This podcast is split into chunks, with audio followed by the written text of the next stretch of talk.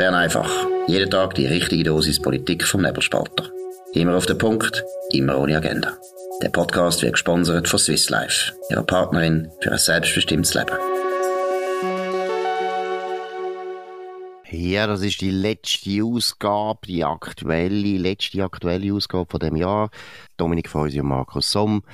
Ja gut, wir fangen an mit der Fehlmeldung in der Zürich Zeitung. Um was geht's?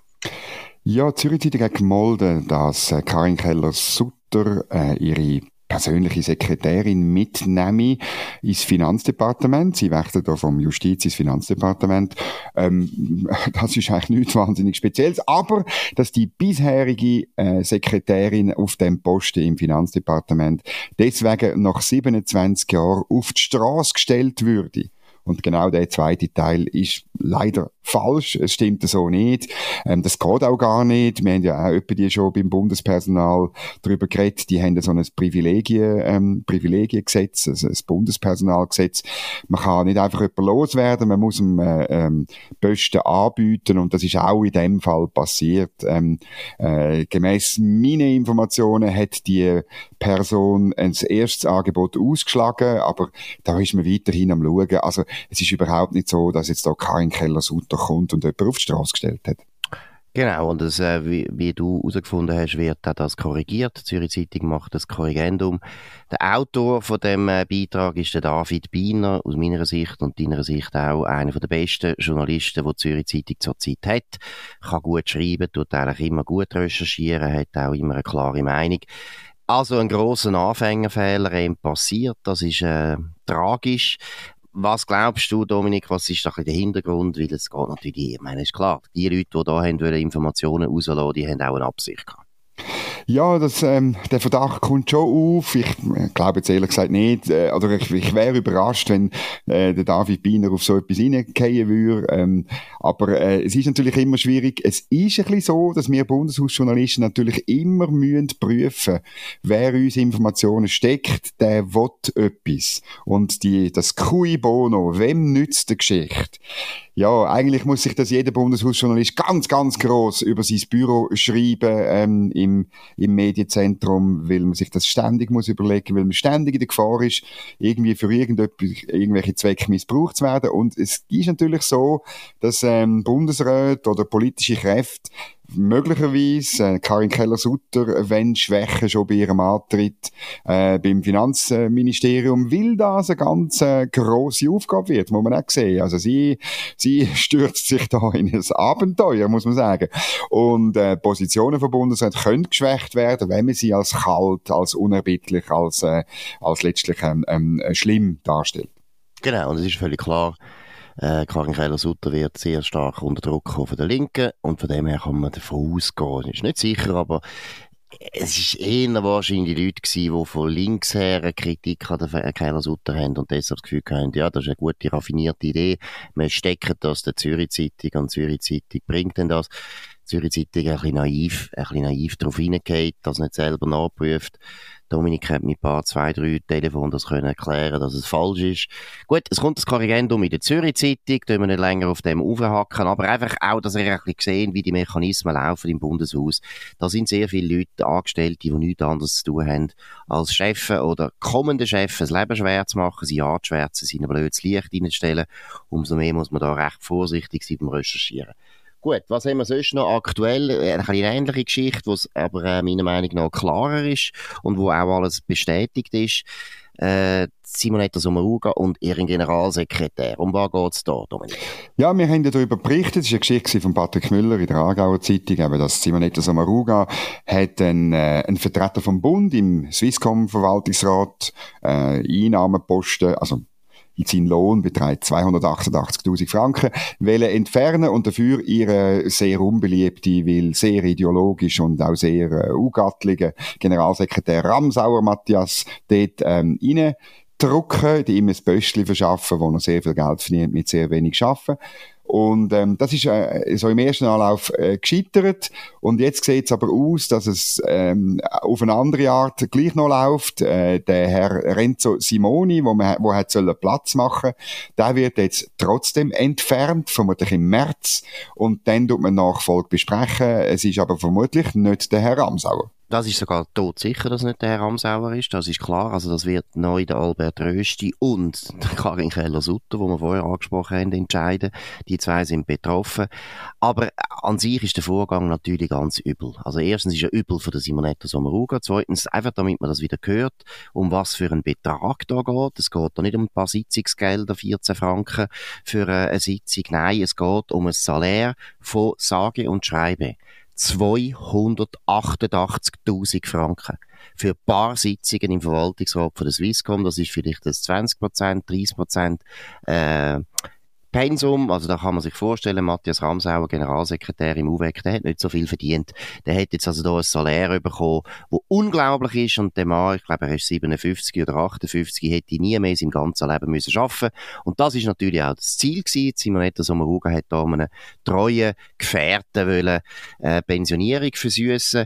Das ist natürlich ein absolut korrupter Vorgang. Da muss man einfach so sagen, das ist Korruption im absoluten, im, in, in Reinkultur, weil der Matthias Ramsauer hat weder von der Telekom-Branche noch von irgendwelchen internationalen Business-Sachen eine Ahnung. Es ist dann auch das skiheilige Argument, man müsse Parlament und Bundesverwaltung gut kennen. Das ist einfach an den Haaren herbeizogen. Das ist einfach im Prinzip klar, dass man damit hat wollen, probieren zu begründen, dass da ein Generalsekretär muss den Verwaltungsrat äh, besetzen. Aber was ich wichtig finde und was ich wirklich, äh, muss ich jetzt ehrlich sagen, du, du uh, pardon my French, das ist eine Schweinerei, dass der Renzo Simoni, wo jetzt wahrscheinlich der war, wo sich, nein, nicht wahrscheinlich, er hat sich ja beklagt, er hat dem Bundesrat einen Brief geschrieben, das gehe ich nicht, er hat mit der Simonetta Sommaruga das Leben lang noch nie geredet und äh, sie können eigentlich seine Arbeit da gar nicht beurteilen und trotzdem wird er jetzt einfach rausgerührt. Er hat sich beklagt, so ist die ganze Geschichte überhaupt publik geworden. Er ist eigentlich der Whistleblower gewesen, er ist der gewesen, mhm. wo auf einen unglaublichen Korruption Korruptionsvorgang von der Simonetta Sommaruga, wir sagen es noch einmal, das ist korrupt, was sie gemacht hat. Er hat auf das hingewiesen und wird für das jetzt bestraft vom Gesamtbundesrat. Das ist schon eine wahnsinnige Geschichte. Also, könnt euch das einfach merken. Äh, eine linke Bundesrätin ist korrupt. Ein Whistleblower deckt es auf, letztlich will er es mit seinem Gewissen, natürlich ist er selber betroffen, aber auch will er es mit seinem Gewissen nicht kann vereinbaren und dann wird er trotzdem bestraft. Und das ist eigentlich, muss man sagen, das ist eine, eine Unkultur. Ähm, wir brauchen mehr Leute, die so Vorgänge in der Bundesverwaltung, in der Politik, auch in den höchsten Kreisen ähm, letztlich aufdecken und der Öffentlichkeit zuspielen. Das ist einfach wichtig. Nur so funktioniert ein demokratischer Rechtsstaat und nicht so, wie es Frau Sommaruga gerne will. Genau, und dann noch einmal den Double Standard anschauen. Das ist ganz wichtig. Stellt euch vor, der Ueli Maurer, noch Finanzminister von der Eidgenossenschaft Wöhr, sein Kommunikationschef zum Beispiel, Peter Minder, ganz ein guter Kommunikationschef, sehr ein verdienter Mann, hochloyal, gar, gibt gar keinen Zweifel. Aber weil er jetzt findet, ja, gut, der Peter Minder wird jetzt sowieso pensioniert, aber der Peter Minder bräuchte jetzt noch einen Job, dann würde Uli Maurer dem, was soll man sagen, Bankrot in der Nationalbank. Genau. Und auch irgendwie das Mandat, das ist nicht einmal so gut zahlt wie bei der Swisscom. Aber wir würden das einfach verschaffen, obwohl der Peter Minder nie im Banking war, keine Ahnung hat von der Nationalbank. Was wäre los in der schweizerischen Medienlandschaft? Es gibt eine Arena, es gibt einen Club, es gibt im Tele Zürich Sendungen, es gibt im Tagesanzeiger 15 Kommentare, was da für eine Korruption ist, von dem SVP-Bundesrat, SVP-Bundesrat, SVP-Bundesrat, SVP-Bundesrat. Es wäre ein riesen Trara. Jetzt im Fall Simonetta Sommaruga, höfliches Schweigen, oder? CH Media tun zwar die die Geschichte bringen. Das ist sehr gut gewesen. Die Zürich Zeitung hat heute auch einen guten Kommentar geschrieben. Aber sonst muss man sagen, ja, Gelassenheit in Bern, Bundeshaus schläft und döst, hört nichts, sieht nichts. Es Nein, ist schon unerträglich, der Double Standard. Es ist, es ist Wegschauen bei Korruption. Und das ist, äh, wer Oder? Und wir sagen jetzt noch einmal, damit es alle wissen, Simonetta Sommaruga, Sozialdemokratische Partei von der Schweiz, ist korrupt. Das ja. ist einfach wichtig, dass man das weiß. Sie geht jetzt in die Pensionierung. Wir können nie mehr über sie reden, aber das muss einfach bleiben. Das sollte in einem Bundesratslexikon stehen, weil das ist ein Vorgang, der einfach nicht geht. Ähm, Uli Moore ist ein gutes Stichwort. Er hat seine letzte Dienstreise gestern gemacht. Sie hat ihn nach London geführt. Ähm, es ist ein wunderbares Bild äh, veröffentlicht, wo mir noch viel veröffentlicht wurde, wo viel über die Schweiz aussagt. Äh, er ist mit einem britische Auto, aber mit Aufschrift irgendwie Hashtag äh, Switzerland und, und mit, mit dem Matterhorn ist er offenbar, äh, das ist, ich nehme an, das ist ein Gefährt von der Schweizer Botschaft. So ist er durch London kurvt. Man sieht ihn vor einem Gebäude. Ich nehme an, das ist Whitehall, das ist ein Regierungsgebäude. Ich nehme an, das ist äh, äh, ähm, äh, der Ort, wo der, wo der, ähm, der Lord Chancellor, der Finanzminister, die Heimen ist. Man sieht ihn dort neben dem Schweizer Botschafter in London und seiner Entourage, ähm, der Staatssekretärin Stoffel, auch der Peter Minder, wo du erwähnt hast. Und das ist ein letzter Besuch dort. Das ist auch, auch ein wichtiger Besuch, weil man kann ja mit den Briten das machen, was man mit der EU nicht machen kann, nämlich gegenseitig äh, Finanzmarktprodukt, Finanzmarktgesetz, Finanzmarktrecht, auch äh, Titel in dem Bereich, Berufsausbildungen gegenseitig anerkennen und dann miteinander zusammen zwei starke Finanzplätze auf dem europäischen Kontinent und der angrenzenden Insel sein. Danke, Uli, grossartig absolut, muss man rausstreichen, ein Meisterwerk gewesen. Uli Maurer hat die Beziehungen zu Großbritannien sehr gut gepflegt, hat das sofort vertieft, sobald man hat können nach dem Brexit, hat da grosse, grosse, grosse Fortschritte gemacht. Und Karin Keller-Sutter, wo selber auch sehr anglophil ist und perfekt Englisch kann und sich da sehr gut kann präsentieren, muss da weitermachen. Sie wird da weitermachen, aber man muss sie wirklich ermuntern. Das ist eine der wichtigsten Pisten, wo wir haben, wo wir außenpolitisch und außenwirtschaftspolitisch müssen verfolgen. Karin Keller-Sutter übernehmen Sie. Gut, jetzt machen wir noch zum Schluss, weil das die letzte aktuelle Sendung ist von Bern einfach einen kurzen Jahresrückblick, wo wir so ein bisschen die wichtigsten Themen, wo wir finden, haben am meisten zu reden gegeben oder sind auch historisch gesehen am wichtigsten besprechen. Dominik, fang du an. Was würdest du sagen? Wir fangen vielleicht mal bei deiner Politik an. Was würdest du sagen, was sind dort Meilensteine? Ja, Meilensteine sind natürlich Bundesratswahl und Departementsverteilung.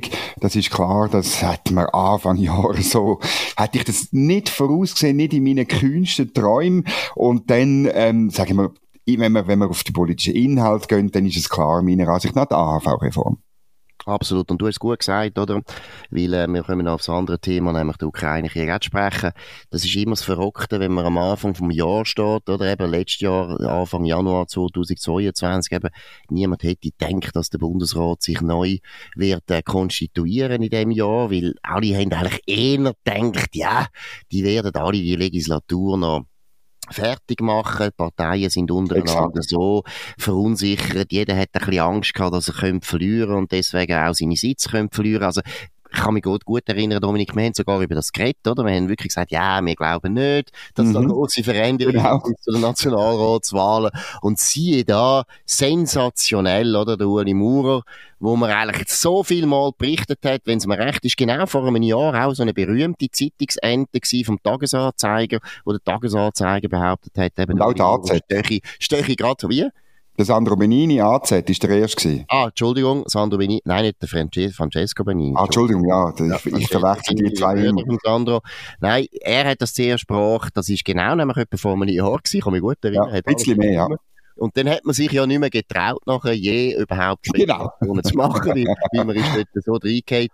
Aber eben, wie gesagt, wir haben alle das Gefühl gehabt, der Uli Maurer bleibt jetzt auch noch länger, weil Uli Maurer hat man schon so häufig gemeint, der Göchi, und dann ist er gleich nicht gegangen. Und dass Simonetta so um geht, hat man eigentlich sowieso nicht auf der Rechnung gehabt, weil man denkt hat, ja, die äh, Frau, die ein bisschen zum, ja, kann man sagen, zum Sturen neigt, die geht jetzt sicher nicht. Und umso mehr, dass die Bürgerlichen, sprich vor allem die SVP, Druck machen auf sie, umso mehr wird sie bleiben. Also eben, die Welt tut sich sehr stark verändern, anders als man denkt. Und eben das verrückteste Ereignis in dem Jahr war am 24. Februar 2022. Dominik, um was ist da gegangen? Ja, der Angriff der Russen auf, auf die Ukraine. Wir haben gestern bei Bern einfach das da auch schon ein bisschen darüber geredet. Das ist auch etwas gewesen, wo, äh, wo, wo unvorstellbar war, wo, wo, mir, wo, wo ich auch irgendwo durch selber muss sagen, da bin ich vielleicht in einem, in einem rosaroten Wohlfühltraum gewesen, dass das nicht mehr wird passieren. Und, und, und dann irgendwie im Verlauf vom Jahr, wenn man immer genauer auch äh, äh, gelost hat, was der Herr Putin dann gesagt hat, und auch was er in den letzten Jahren halt gesagt hat, dann habe ich, habe ich mich wirklich müssen, oder muss ich mir jetzt hinter Sinn und sagen, eigentlich hat man das ein bisschen gesehen. Und ich bin ja selber einmal noch für die Basler Zeitung in, in Kiew gewesen, habe dort äh, zwei Interviews gemacht, äh, mit Intellektuellen, und ich bin dann das nachlesen, und die haben mir gesagt, es kommt wieder. Also, irgendwie, ja, ich muss zugeben, der rosarote Traum ist kaputt gegangen. Jetzt wissen wir, wie es steht. Es gibt einen Aggressor im Osten äh, vom, von dem Kontinent und wir im Westen, wir müssen damit umgehen. Absolut. Und interessant ist sicher auch gewesen, was das ausgelöst hat in der Schweiz. Äh, nicht nur in Deutschland, wo man dann von einer Zeitenwende geredet hat. Der Bundeskanzler Olaf Scholz hat das Wort prägt. Einer von den ganz wenigen Sätze, die man sich kann merken kann, die er gesagt hat, je als Politiker. Aber der ist gut gewesen. Es ist eine Zeitenwende, nein, ist wahr. Aber ja, es ist eine Zeitenwende. Aber in der Schweiz hat das eine neue Diskussion entfacht, was Neutralität betrifft. Das ist das eine.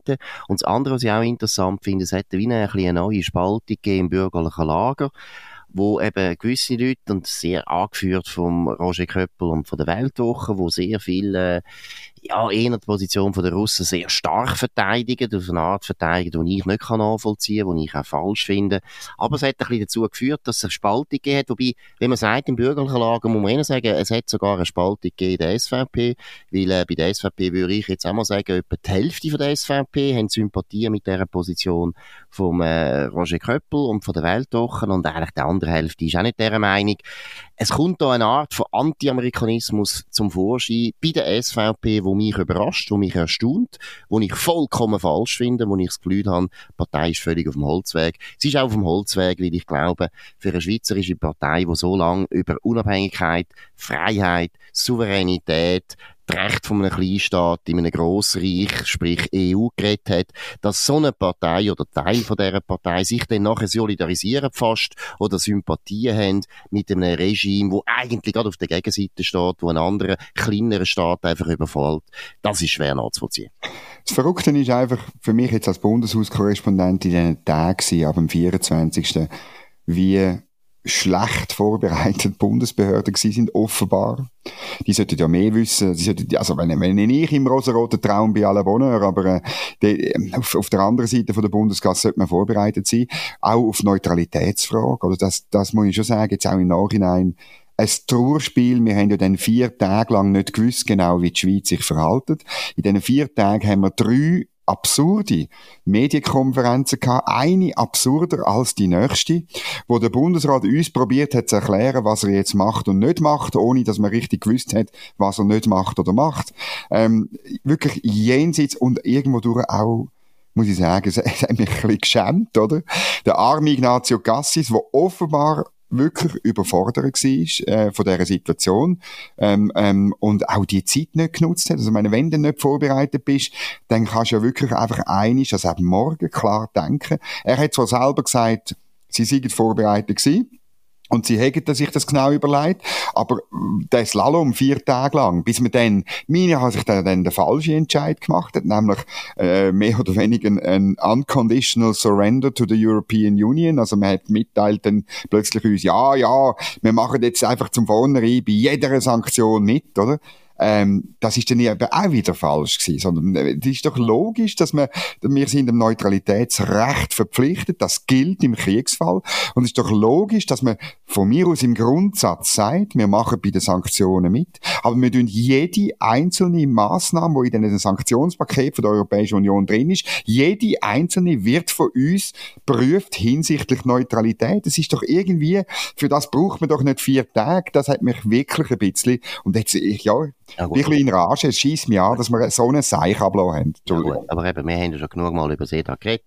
SEDA ist ersetzt von unfähigen sozialdemokratischen Beamten. Das ist das grösste Problem. Sehr viel, sehr viel, sehr europhile Dipl Diplomaten, die haben jetzt die letzten 30 Jahre all zwei Jahre oder all drei Jahre einen Europabericht geschrieben. Sie sind so verliebt in das Europa, dass sie sich. Aber bei dem Thema ist es auch so, ja. Sie haben noch nie gemerkt, dass die Welt grösser ist als die Europäische Union und haben sich offensichtlich mit nichts anderem mehr beschäftigt.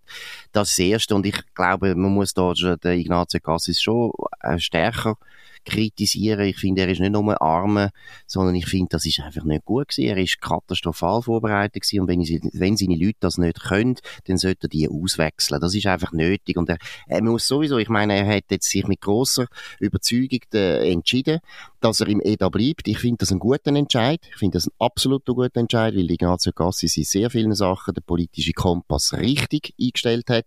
Er ja. hat das richtige Verhältnis gegenüber der Europäischen Union. Als Designer hat er da eine Perspektive, die sehr wichtig ist. Die ist nämlich anders als die blauäugige äh, äh Perspektive, die Diplomaten aus Basel-Stadt vor allem haben.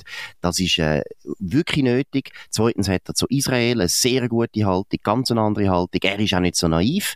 Er weiß ganz genau, dass seine Diplomaten eine Agenda haben, meistens eine linke Agenda. Er hat bei der DEZA eingegriffen, das ist alles gut. Da ist alles gut. Aber also in der Umsetzung, im Operativen muss er unbedingt zulegen. Man hat es wirklich gesehen. Also, wenn die sind vollkommen unvorbereitet gewesen und wir haben das EDA. Für was zahlen wir das eigentlich? Wir Steuerzahler. Wieso zahlen wir promovierte, hochgut ausgebildete Diplomaten und Diplomäteli dass sie Kopfendeckel nicht einmal so etwas können vorbereiten können. Weil es ist ja nicht so, dass der Krieg einfach von über, über Nacht ausgebrochen ist. Man hat länger, länger schon gehabt, dass Russland angefangen hat, die, seine Truppen zu verlegen. Du hast vorher selber erwähnt, wer eben, für was haben wir denn einen Botschafter in Kiew? Also wenn du, wenn du von der Batz das besser herausfindest, dass die damit rechnen, dass es bald einen Krieg gibt, dann hätten unsere Diplomaten in Kiew das vielleicht auch können merken. Also sie haben lange Zeit gehabt, um das vorzubereiten. Sehr lange Zeit gehabt, haben sie nicht gemacht. Meines Wissens probieren sie es jetzt besser zu machen, was China betrifft und Taiwan. Da gibt es äh, eine Arbeitsgruppe, die das sehr gut vorbereiten soll damit wir nicht wieder reinfahren ins Gleiche. Und es hat nämlich einen blöden Kollateralschaden gegeben, oder? Die Neutralität die Diskussion hat man äh, meiner Meinung nach in eine Richtung getrieben, die nicht gut ist, weil Tatsache ist ja die, wir haben ja schon lange immer Sanktionen gemacht und wir, haben, wir, sind, wir sind Mitglied von der UNO und wir haben alle Sanktionen mitgetragen, die die UNO bis jetzt beschlossen hat und dass jetzt bei Russland keine Sanktionen gibt, die die UNO kann beschliessen, ist logisch, weil Russland selber ist im Sicherheitsrat und hat das Vetorecht. Also es ist an sich gar nicht so eine neue Situation gewesen, aber weil man sich so ungeschickt verhalten hat, Dominik, ja, hat die SVP jetzt das Gefühl, sie müssen eine neue Initiative bringen, wo wir ja auch nicht so gut finden. Ja, das wird noch interessant. Ähm, ich finde das nicht richtig. Und zwar, es ist, als ich den Text gesehen habe, ich bin dort dabei gewesen, ähm, bei Pro Schweiz, wo man den Text äh, wirklich vorgestellt hat und der Christoph Blocher hat ihn erläutert. Ja, ich muss sagen, es ist am Schluss, das Problem ist eben, wir haben es etwa gehabt, Neutralität ähm, ist ein Faktum, es gibt Neutralitätspolitik, Neutralitätsrecht und viel mehr sollte man zur Neutralität gar nicht sagen. So wie die Initiative daherkommt, geht sie weiter als der Status quo, sie geht weiter als das, was wir gemacht haben im Zweiten Weltkrieg, sie geht, äh, sie geht auch deutlich weiter als eigentlich das Neutralitätsstatut äh, vom Hager Abkommen, was 1907, glaube ähm, ähm, das ist für mich nicht die Lösung vom Problem, Außer man peilt äh, einen, einen indirekten oder einen direkten Gegenvorschlag an. Ähm, so wie ich aber äh, die Lage einschätze, ist das nicht Thema. Und dann könnte es einfach zu einem Rohrkrepier werden. Ich finde, viel wichtiger die angekündigte Initiative äh, von Thomas Eschi in Sachen Zuwanderung. Das wird ein riesiges Thema. Das bewegt auch die Leute viel mehr als genau. Neutralität. Absolut. Und eben, ich finde auch, man kommt bei der Ukraine kommt man in eine ganz komische Gesellschaft hinein, wenn man da im Prinzip Neutralität auf eine Art interpretiert, wo am Schluss nachher der Russen hilft. Und das ist einfach, das ist nicht, das ist nicht mehrheitsfähig in der, in der Schweiz. Es ist ein bisschen ähnlich wie wenn im Zweiten Weltkrieg haben wir auch wahnsinnig müssen aufpassen, dass wir die Neutralität durchheben, aber dass wir gleich schauen, dass die Neutralität am Schluss nicht den Nazis hilft, einem der grössten Verbrecherregime von der ganzen Welt. Also da gehört auch ein bisschen Common Sense dazu. wir haben im Zweiten Weltkrieg viel mehr Common Sense bewiesen als heute, wo wir auf beiden Seiten von der, von der politischen, äh, vom politischen Spektrum ein bisschen wenig Common Sense haben. Ich finde, die Initiative ist meiner Meinung nach zu dogmatisch und die anderen, die jetzt da gerade das Gefühl haben, äh, wie zum Beispiel der Gerhard Pfister, wir müssen die Ukraine sogar äh, die Innerschweiz verteidigen, die sind auch nicht ganz, die sind auch nicht ganz bach. Vielleicht noch in Sachen Sanktionen, wenn wir einen Satz schon noch sagen. Also es ist nicht nur die Ignazio Cassis beteiligt dort, sondern natürlich auch der Guy Parmelin. Weil das Sanktionsregime ist SECO-Angelegenheit, oder? Die haben dort auch eine Abteilung, die für, für Aussenbeziehungen zuständig ist. Und es ist mir auch dort, muss man schon erwähnen, auch die sind nicht vorbereitet gewesen. Sie haben einfach nach Schema F gesagt, ja, wir machen das Regime mit dem Courant normal, oder? Wo man bei sehr vielen Konflikten ist das gut. Also wenn man sagt, als neutraler Staat, wir tun einfach den Handel nicht ausdehnen und nicht verändern, wir tun ihn kontrollieren. Aber dass das in dem Fall nicht geht, auch das ist eigentlich bei dieser Krise sehr schnell, also nicht erst vier Tage später klar geworden, aber auch dort, Guy Parmelin hat die nötige Führungs, ähm, äh, Führungsqualitäten meiner Ansicht nach nicht an den Tag gelegt. Absolut. Und man muss das einfach mal rausstreichen. Wir haben in der Bundesverwaltung über 30.000 Angestellte, alle sehr, sehr gut zahlt. Besser zahlt durchschnittlich. 40. Besser zahlt als Privatwirtschaft. Wir haben 40.000 Angestellte, sehr viel promovierte, helle, sogenannte helle Köpfe, angeblich helle Köpfe. Aber wir haben so viel Inkompetenz in den letzten paar Jahren müssen erleben von diesen hochqualifizierten Leuten, dass man es auch immer wieder mal muss erwähnen meine, Corona haben wir auch erlebt. Da ist viel Inkompetenz bei den Bundesbehörden zum Vorschein oh, ja. Das ist das eine. Aber dann geht's ja weiter. Ich meine, Strommangellage ist auch wieder so ein Thema. Wir machen jetzt seit äh, Jahren eine Energiepolitik, die von Inkompetenz und ideologischer Verblendung nur so strotzt. Das sind auch alles Beamte, hochbezahlte Beamte, Energie. hochdekorierte äh, Beamte. Und nachher, wenn wir die Strommangellage haben, sind sie nicht einmal in der Lage, das richtig gut vorzubereiten. Da, wo du kritisiert hast, eben auch im Guy Parmelin. Dann geht's eben weiter, dann müssen wir das Sanktionsregime anschauen. Auch dort viel, viel, viel, viel Inkompetenz. Man hat also schon das Gefühl, was machen die eigentlich in Bern, außer zu schauen, wie ihren Pendelweg vom einen Homeoffice im Berner Oberland zum anderen Homeoffice im tiefen Wallis äh, zu gestalten ist. Also ist eine Zumutung. Ja, Zumutung, ja, ja, ist es, ist es irgendwie, da hast, hast recht. Und ich habe wirklich auch das Gefühl, es ist ein bisschen, ähm, man hat wirklich ein Führungsproblem einerseits, aber ich glaube, Bundesräte können, bei gewissen Themen ist es schwierig, weil sehr viele Sachen in einem Gesetz oder in einer Verordnung festgelegt sind, aber bei anderen Themen, gerade bei Sanktionen oder auch bei der Außenpolitik, um nochmal auf die Ignazio Cassis einzugehen, also dort ähm, gibt es natürlich schon größere Handlungsspielraum. Also zum Beispiel auch, was die Entwicklungshilfe angeht. Ähm, du hast positiv erwähnt, der Ignazio Cassis hat dort äh, eingegriffen, aber ähm, äh, die Marge de Manöver wäre viel grösser. Wäre viel grösser. Er könnte ganze, ganze äh, Gelder könnte er umschichten, oder? Natürlich nicht von heute auf morgen, aber vielleicht von 2022 auf 2024. Aber das muss er in Auftrag geben. Und er kann dann die entsprechenden äh, politischen Mehrheiten besorgen sorgen oder organisieren lassen. Das kann man alles auch, zum, zum mehr erreichen, auch in Sachen Zuwanderung, in Sachen Ukraine, in Sachen Europa zum Beispiel. Absolut. Also da vielleicht noch einfach als Schluss von der Weihnachten, ein versöhnlicher Schluss, ein Aufruf an unsere sehr geschätzten bürgerlichen Bundesräte, tönt wieder mehr als Politiker handeln, tönt daran denken, ihr sind Politiker, ihr seid vom Volk, ja, ihr seid Vertreter vom Volk, die, ihr seid in allen diesen Ämtern sind ihr reingewählt worden, weil sehr viele Leute in dem Land erwarten, dass ihre politischen Anliegen, ihre politischen Interessen, ihre politischen Ansichten in der Regierung zum Ausdruck kommen und in der Regierung auch umgesetzt werden in der Bundesverwaltung. Es ist nicht die Bundesverwaltung, unsere Regierung, sondern es ist der Bundesrat, unsere Regierung. Und ihr, ihr, ihr Bundesrat solltet euch weniger als Chefbeamte für verstehen. Ab und zu hat man auch ein bisschen den Eindruck, sondern eben wirklich als Politiker, wollen gestalten und die Bundesverwaltung eben wirklich formt nach dem, was sie für politische Ziele festgelegt haben und die auch durchsetzen. Gut, das ist es gewesen. Bern einfach an dem äh, 22. Dezember, äh, 3, Entschuldigung, 23. Dezember 2022, kurz vor Weihnachten.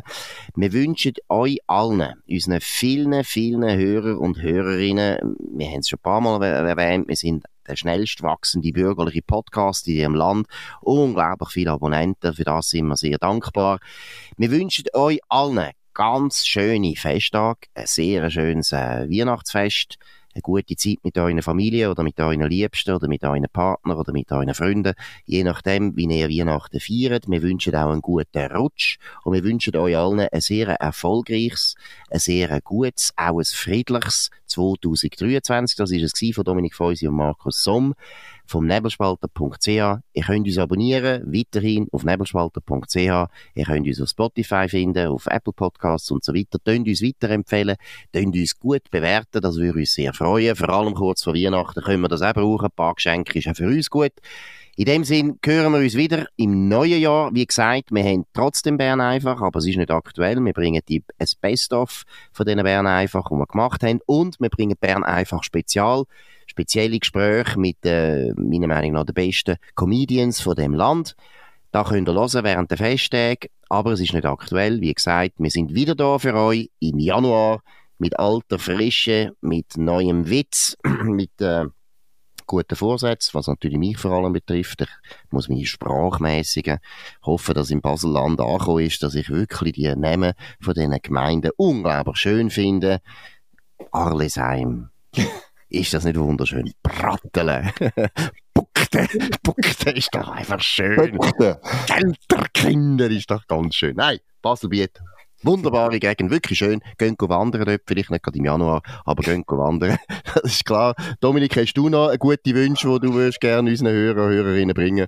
Ich kann mich dem nur anschließen. Gehen wandern, auch im Januar. Gehen ein bisschen in Kanton Schweiz auch, gehen in die Zentralschweiz. Äh, ja, ich denke, dass das jetzt muss kommen. Gott. Ah, die frische Luft. Nein, wirklich, ganz wichtig über Weihnachten Neujahr. Frische Luft, auch mal eine Stunde lang nichts machen oder einfach ein bisschen nachdenken, ein gutes Buch lesen. Grossartig. Und wir wünschen, wie gesagt, schöne Festtage und auf Wiederhören. Das war Bern einfach, immer auf den Punkt, immer ohne Agenda. Gesponsert von Swiss Life, ihrer Partnerin für ein selbstbestimmtes Leben.